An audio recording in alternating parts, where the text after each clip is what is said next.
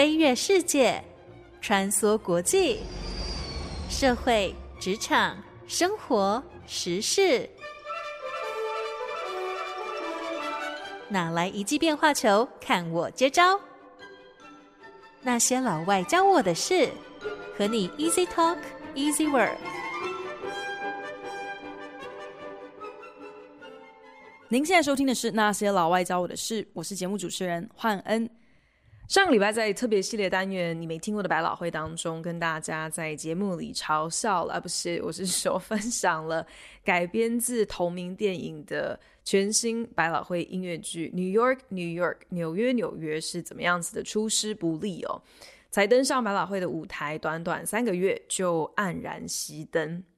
本周又来跟大家分享另外一出更加短命的新作，标榜是百老汇难得一见的惊悚舞台剧《Grey House》。五月三十号隆重上映，结果在七月底就关门大吉。短短两个月的时间内，票房表现始终非常的惨淡。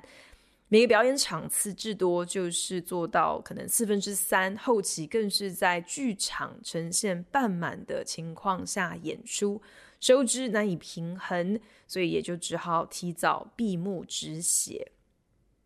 类型片，也就是所谓的 genre film，在好莱坞一直以来都是非常吃得开的电影类别，不论是血腥、灵异还是惊悚的恐怖片，只要你够有创意。都可以用非常低的成本制作出足以缔造傲人票房的成功之作。虽然类型片可能还不太算得上是主流电影哦，甚至会被认为是相对比较大众、比较通俗的作品。这个艺术价值可能也搬不太上，像是奥斯卡颁奖典礼这样子的大场面。但是类型片往往就是会有一票特别死忠的粉丝，也因此特别容易可以制造出次文化的流行，也就是所谓的 cult following。所以当我听说了百老汇即将要推出《Grey House》这一部原创惊悚舞台剧的时候，就激发了我的好奇心。其实我最不喜欢的就是从事任何要花钱来吓自己的相关活动。所以一直以来都是谢绝去看任何的恐怖片，就连游乐园里的鬼屋，我也是敬谢不敏。前几年万圣节的时候，有朋友提议，哎，不如我们就去个荒郊野外来搭乘这个恐怖黑 ride 哦。那黑 ride 呢，其实就是基本上美国会有一些农场，他们会在万圣节的时候举办一些主题试胆游戏。除了有鬼屋之外呢，也会在农场的空地上，就是有一些。装置布置还有安排，除此之外还会改装农场上的开放式货车哦，就是那种通常是载着稻草的那种板车，然后可以让买票的人搭乘。可是我一看到说这个恐怖黑 ride 的官网上头描述当中有这个互动这两个字，我就直接放弃了。我想说，我完全不觉得。在荒郊野外的农场，假装被装扮成妖魔鬼怪的人追杀，这到底有哪里好玩哦？可是《Great House》之所以引起我的注意，除了因为它有非常厉害的卡司之外，就是因为惊悚片这样子的一个类型，不要说是在百老汇了，就是在剧场，一般来说也都是非常少见的。你要在 live 的现场观众面前，没有任何的电脑特效、剪接或者是运镜这些恐怖电影最为依赖的制作手段，你也没有鬼屋那样子，好像可以直接跟观众有身体上的触碰这样子的呃互动的一个接近性和可能性。你单纯就是透过灯光、音效，还有台上演员的演技，舞台剧究竟要如何成功营造出足以让台下观众觉得自己好像身历其境那样子的一个惊悚和恐怖呢？我就是怀抱这样子的一个好奇心，在《Great House》这部舞台剧刚开演没有多久，就早早起床抢着要去 Rush Ticket。Rush Ticket 就是赶在这个剧场票房十点开门之前，要在剧院的门口排队抢购当天演出会贩售的这个廉价票。但是出乎我意料之外，我竟然抢到了头香！诶，在我这么多年的抢票资历当中，我从来没有当过排头哦。这个剧场门可罗雀，这对我来说是一个既惊喜又让我有一点困惑的一件事情。难道只有我对百老汇这样的一个全新尝试感到期待吗？所以我就是带着这样的一个问号，获得了第一排的位置，可以让我来就近欣赏百老汇难得一见的惊悚舞台剧《Grey House》。《Grey House》是一部 psychological thriller，惊悚百老汇舞台剧的剧情大纲，乍看之下好像很千篇一律哦。就是有一对年轻的夫妻在大雪纷飞的树林中发生了一场车祸，丈夫的脚受了伤，所以逼不得已只好就近在一栋阴森的木屋避难。木屋中的住户一个比一个还要古怪，虽然热心迎宾，但是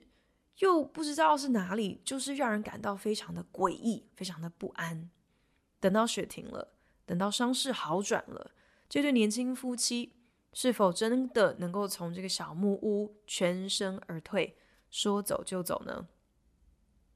就连剧中丈夫这个角色 Henry，在妻子 Max 的搀扶之下，一进入小木屋的第一句话就是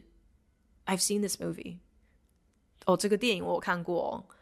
这这个情节我我很熟悉。通常这个结局都不太好啊。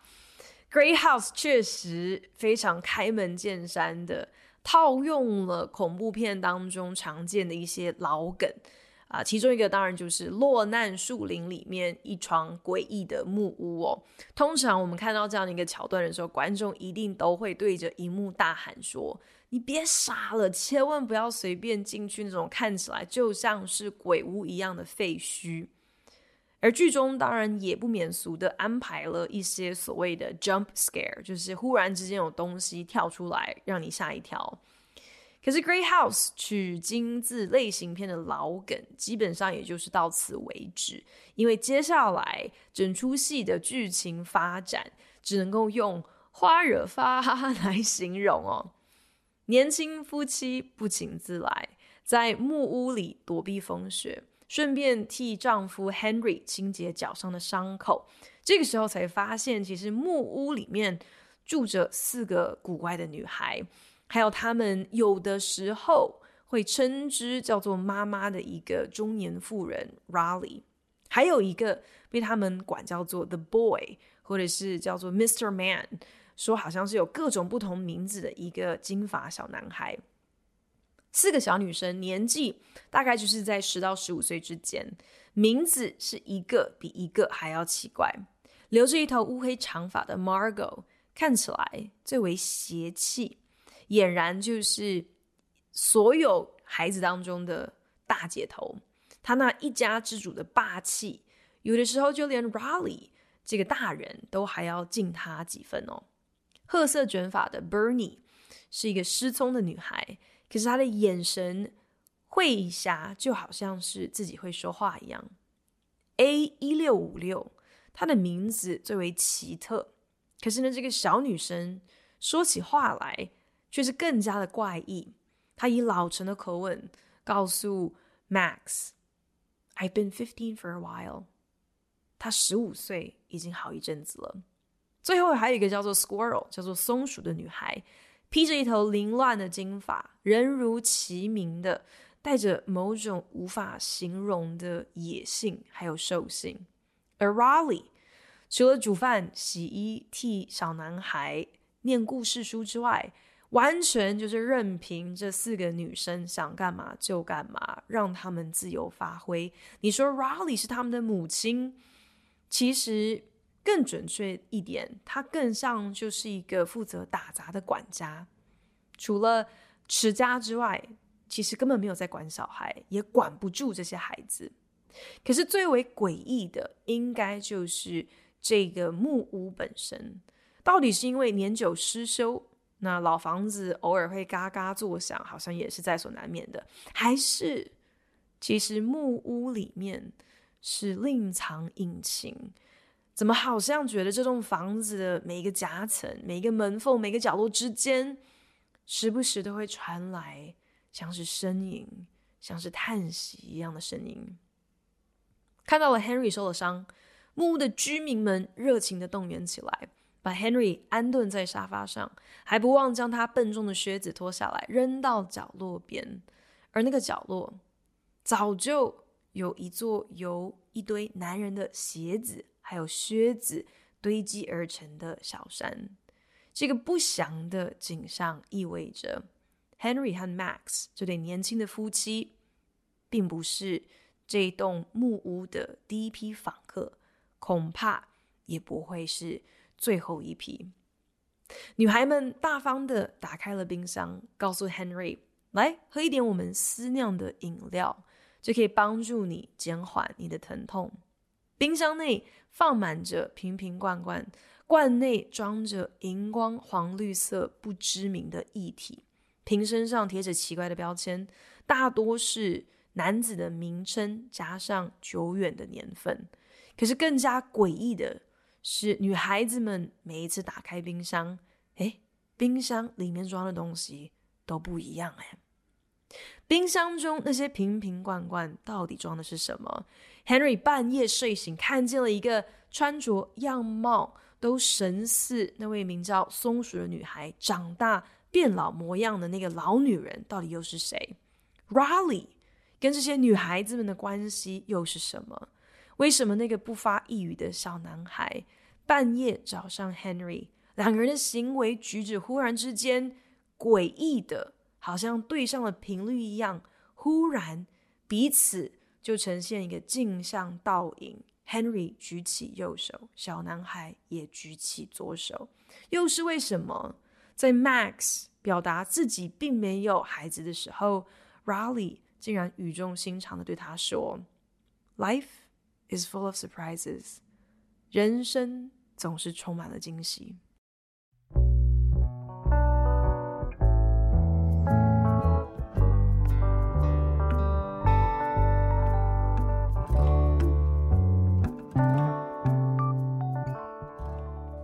Grey House 是百老汇少见的原创 类型舞台剧，主打惊悚派。虽然有设计了一些恐怖片的老梗手段，可是其实呢，这部舞台剧走的是一个诡异路线，透过光怪陆离的情节来营造一种令人感到特别诡谲不安的氛围，好像危机四伏，却又没有办法说明白到底你是在怕什么，会有什么妖魔鬼怪。是躲在哪一个昏暗角落？说来也不知道为什么哦。那些看起来天真无邪的小女孩，用带着稚气的口吻说出一些颠三倒四、没有道理可言，甚至是语带威胁的话，最让人感到不寒而栗。这可能也是为什么有非常非常多的恐怖电影的啊，这个妖魔鬼怪的角色都是小女孩来扮演哦。是一直到《Grey House》全剧的尾声，我们终于能够拼凑出一些端倪。原来这一整个木屋的小女生，都是来自不同年代惨死在男人手中的小女鬼。Marlo 在被父亲性侵之后，是被妈妈带着一起跳海寻死的。A 一六五六。她的名字为什么那么奇怪呢？原来呢，是因为她是在二次世界大战死在集中营毒气室的犹太小女孩。A 一六五六是她的囚犯编码。Bernie 因为意外目睹了一起凶案，最后也惨遭凶手灭口。而 Squirrel 松鼠则是在森林当中遇害的。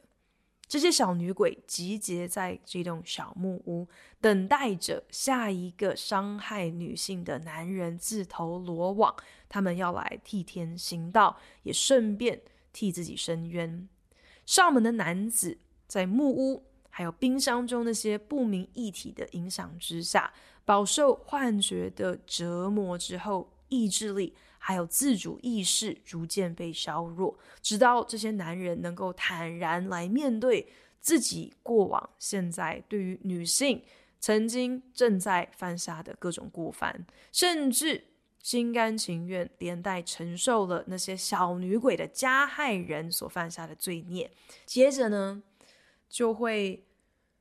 驯服如乖巧的绵羊一般，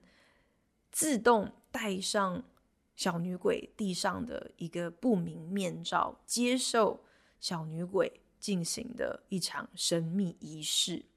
这个神秘仪式的过程当中，整间木屋就像是被万丈光芒包覆，在有如白昼一样刺眼的亮光之下，男人的生命精华被炸成荧光色的液体，从连接着面罩的塑胶管滤进了玻璃罐里面。这个仪式还附带着一个一命换一命的游戏规则。把一个坏男人就地正法榨成汁之后，这意味着其中有一个小女鬼总算能够离开小木屋，可以得到安息了。可是随着一个小女鬼的离开，这也意味着小木屋如今空出了一个位置，要准备迎接收留下一个死于非命的女生。而那些被小木屋像磁铁一样吸引上门的坏男人，身边往往都会附带着一个被他伤害过的女性，陪着他一起落难到这个小木屋里，眼睁睁的看着男人自愿参与这个神秘仪式，被榨干成为一罐玻璃罐的汁液之后，这个女人也必须面对一个重大抉择。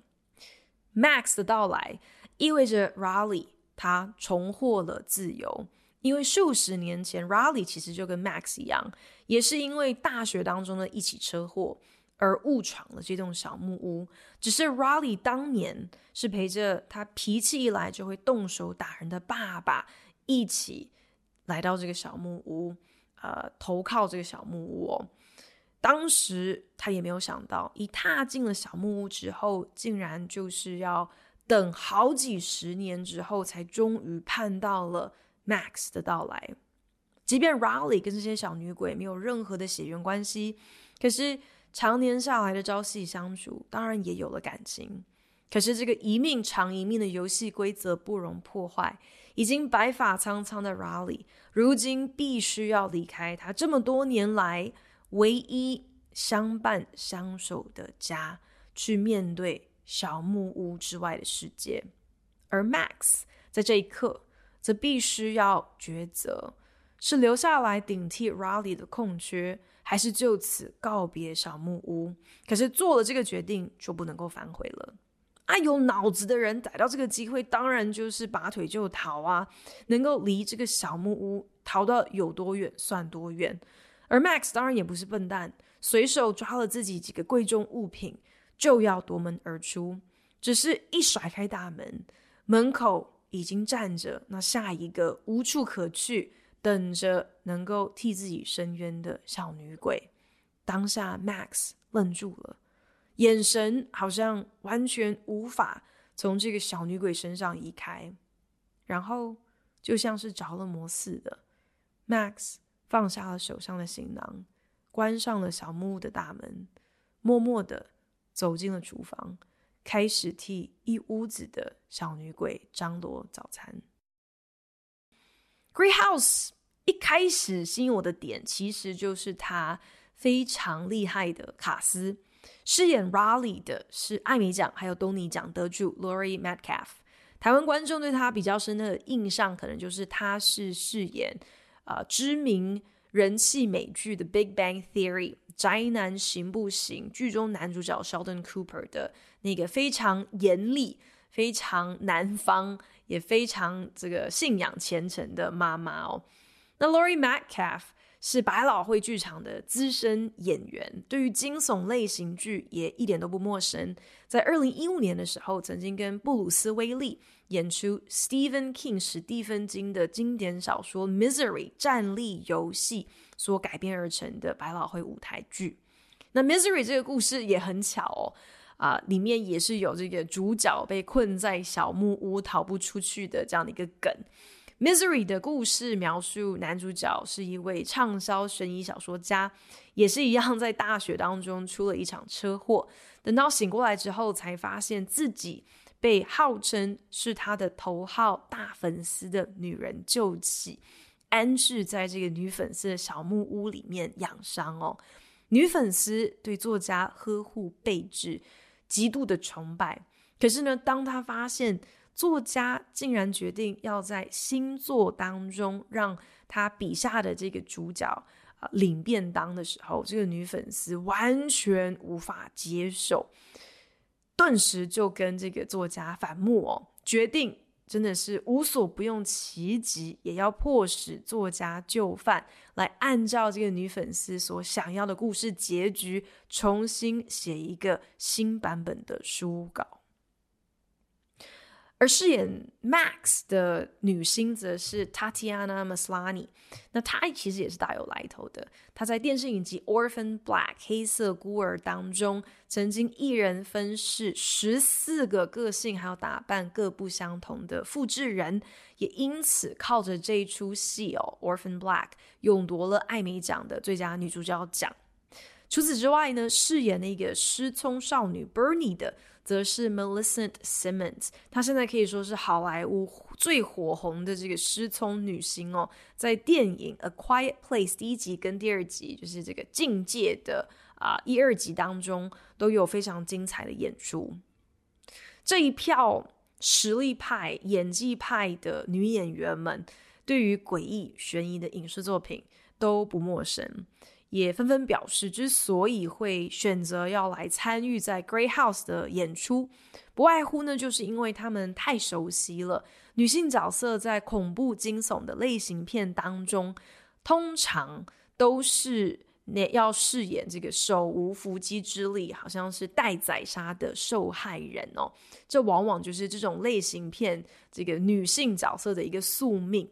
可是《Great House》却彻底颠覆了这样子一个既定俗成的游戏规则。男人在《Great House》这部戏里面才是那个被盯上的猎物。《Great House》的剧作家 Levi Holloway 表示，自己常年饱受夜惊，就是 Night Terror 的困扰哦，在他的噩梦当中看到那些可怕画面，却也成为了他的灵感来源哦。与其要去跟心理医生倾诉他所看到这些可怕的景象，还不如把这些东西转化成他创作的呃源头。再加上 Levi Holloway 他的双胞胎妹妹在二零一六年骤逝，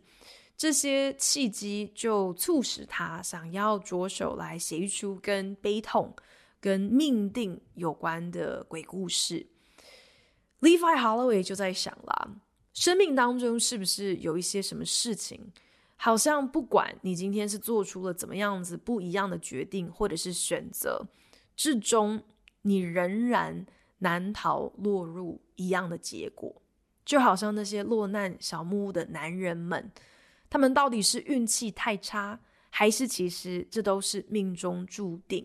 你横竖是难逃要克死小木屋这样的一个结局。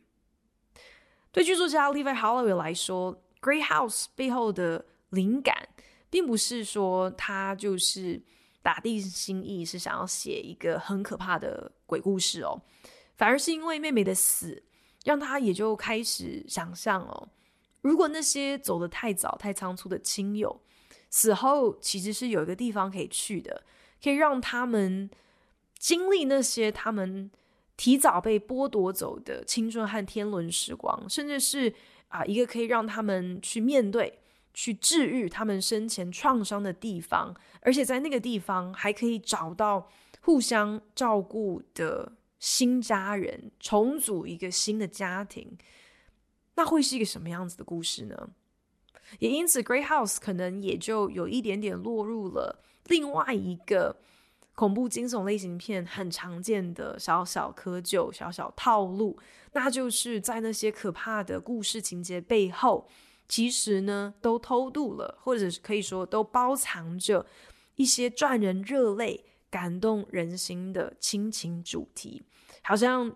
用这样子的一个方式，可以在恐怖电影的剧情尾声来帮你啊、呃、压压惊哦，让你觉得哦，原来这不只是一个莫名其妙的鬼故事而已，原来这背后其实是有很多的温馨，有更深远的意涵的。我自己看过《Grey House》之后，觉得其实它的后劲不小，而且话题性十足。看完戏之后，大概有一个礼拜的时间，都还在跟身边的朋友讨论剧情哦。Reddit 这个美国非常知名的网络讨论版，上面有非常多的粉丝在看完戏之后，就上网去跟其他的观众请益，一起切磋分享自己的啊、心得，还有各种的推论。当然，你也可以把这样子的一个讨论量归结于《Grey House》的剧情，可能真的是太过扑朔迷离了。如果你不去跟别人交换一下意见的话，你可能会错过很多的细节，或者是你根本就是有看没有懂哦。而且我还听说，当时他们开放记者还有剧评抢先来看《Grey House》的时候，还有特别追加了一个 PDF 的文件档，特别是在解释、在厘清剧情的一些啊、呃、安排跟设计哦。而且过去这几个月。制作单位还有选定一些特定表演场次，在表演结束之后，特别安排了剧作家还有演员可以现场来跟观众进行 Q&A，有一个讨论的时间。有以上这两点就可以判断，就是《Great House》的这个剧情内容真的不是常人好像能够一看就理解的。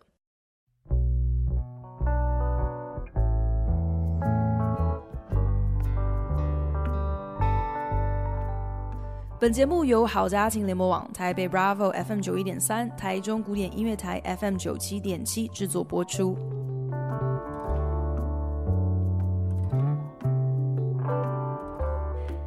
得知了《Grey House》在百老汇开演两个月之后就宣布提前熄灯，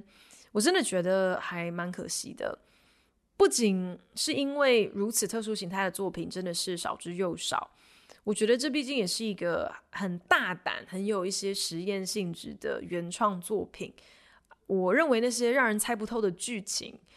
说来就有点像是另外一种迫使观众不得不花心思投入到这个故事里面的一种精心安排哦。就是你必须要睁大眼睛来看，你需要绞尽脑汁来思考、来猜想，这好像也算得上是另外一种有趣的观众互动嘛。剧作家 Levi Holloway 在《Grey House》的故事上面确实有很多的留白，没有把所有的细节都交代得很清楚。那你可以把它解读成哦，透过这样子的一个方式去营造观众可以自由臆测、自行来做诠释这样子的一个观影乐趣。可是呢，同时就也会可能会让很多人有一种我根本就是 看不懂这部戏到底在演什么这样子的一个无奈哦。尤其是那些如果你是抱着，我就是要进剧场来看恐怖片，你期待会被吓到尖叫的观众，你看完了《Grey House》肯定是大失所望的，因为《Grey House》它就不是走那样子的一个呃可怕的路线。饰演失聪少女 Bernie 的女星 Millicent Simmons，她就分享，她自己对 Grey House 的理解是，她觉得这是一部探讨着母性的故事，因为 Max 他在剧情的尾声，等于是做出了一个牺牲自我的决定。当他看着满屋子含冤而亡的小女鬼的时候，他实在是没有办法放任他们不管，所以决定留下来，成为他们下一任的代理母亲。我自己看完了《Grey House》，一开始其实是有点意外，说：“诶，这个剧作家竟然是一个男性。”因为我本来的。想法是觉得说，诶，我觉得可能大概是女生才写得出来这么一个如此针对男性，好像是要亘古的男人都要连坐受罚这样子的一个很严厉的鬼故事哦。可是我后来再多花时间去回想这整部戏的剧情还有内容的时候，我忽然间就觉得，这么一个乍看之下。好像是父权，在 empower 女性的鬼故事，其实背后依然存在了一个女性受制于男性，还有同是女人相煎何太急这样子的一个主题哦。剧中有这样的一个桥段，就是四个小女孩。四个小女鬼，当时 Max 还不知道她们是小女鬼，可是这四个小女鬼就邀请 Max 一起来玩一个叫做 Show and Hell 的游戏。啊、讲白一点就是说实话，不然就下地狱这样的一个很可怕的游戏。那四个人呢就把 Max 围在一个很诡异的圆形阵内哦，然后轮流分享一个关于自己的事情。那 Max 必须要来猜猜看。到底谁在说谎话哦？可是如果他猜错了，没有猜对到底是谁说谎的话，那这下 Max 他就必须要据实回答女孩们问他的一个问题。如果 Max 撒谎了，那就会有一个妈妈要遭殃喽。Tell a lie, a mama dies。这么非常无厘头，没有任何道理可可言的游戏规则，一开始 Max 也没有把它当一回事，想说不过是儿戏而已嘛。谁知道自己一再猜错，面对女孩们问的私密问题，Max 只好随口回答，也不是据实以告。可是他每一次的不坦诚，地下室就会传来 Riley 凄厉的惨叫声。这个游戏在剧情里头，呃。有这样子的一个穿插，其实也是蛮匪夷所思的，不太能够理解说啊、这样子的一个桥段背后的意义是什么。只是让我会觉得说，好歹这些小女鬼，她们自己就是残忍暴力之下的无辜受害者耶，所以她们又怎么可以成为施暴者？如今将这样子一个无端的痛苦。加诸于 Riley 这样另外一个女性身上，尤其 Riley 还是照顾他们的代理母亲耶，所以我觉得这整个情节其实让我不是很能够谅解，感觉女生跟女生之间何必还要这样子彼此折磨、彼此消遣呢？透过 Henry 的自白，我们也是到剧情的尾声才得知，原来 Henry 常年是有酗酒的习惯。因为曾经酒驾重伤了同车的 Max，所以就此就不再开车。那落难木屋的那一天晚上，也因此是 Max 开的车，是 Max 坐在驾驶座。可是 Henry 这样子的一个过犯，是不是有严重到足以正当化他被四个小女鬼这样活生生榨成汁哦？这个好像也是很难说。在看这整出戏的过程当中，不难发现 Harry 跟 Max 之间，当然一如所有的婚姻关系里头，都是有一些些的磨合，有一些些的冲突的。可是大体上感觉好像是有机会可以得到一个好的结果，一个一个和解的。可是无论如何，小女鬼们在伸张完他们所认为的这个正义的同时，等于就是。处理掉 Henry 的同时，其实也是直接就剥夺了 Max 唯一剩下来的一个亲人啊！所以 Max 眼睁睁看着她的老公被榨成汁之后，在这样子一个举目无亲的情况之下，她会理智断线，然后选择成为这一帮小女鬼的新任女佣。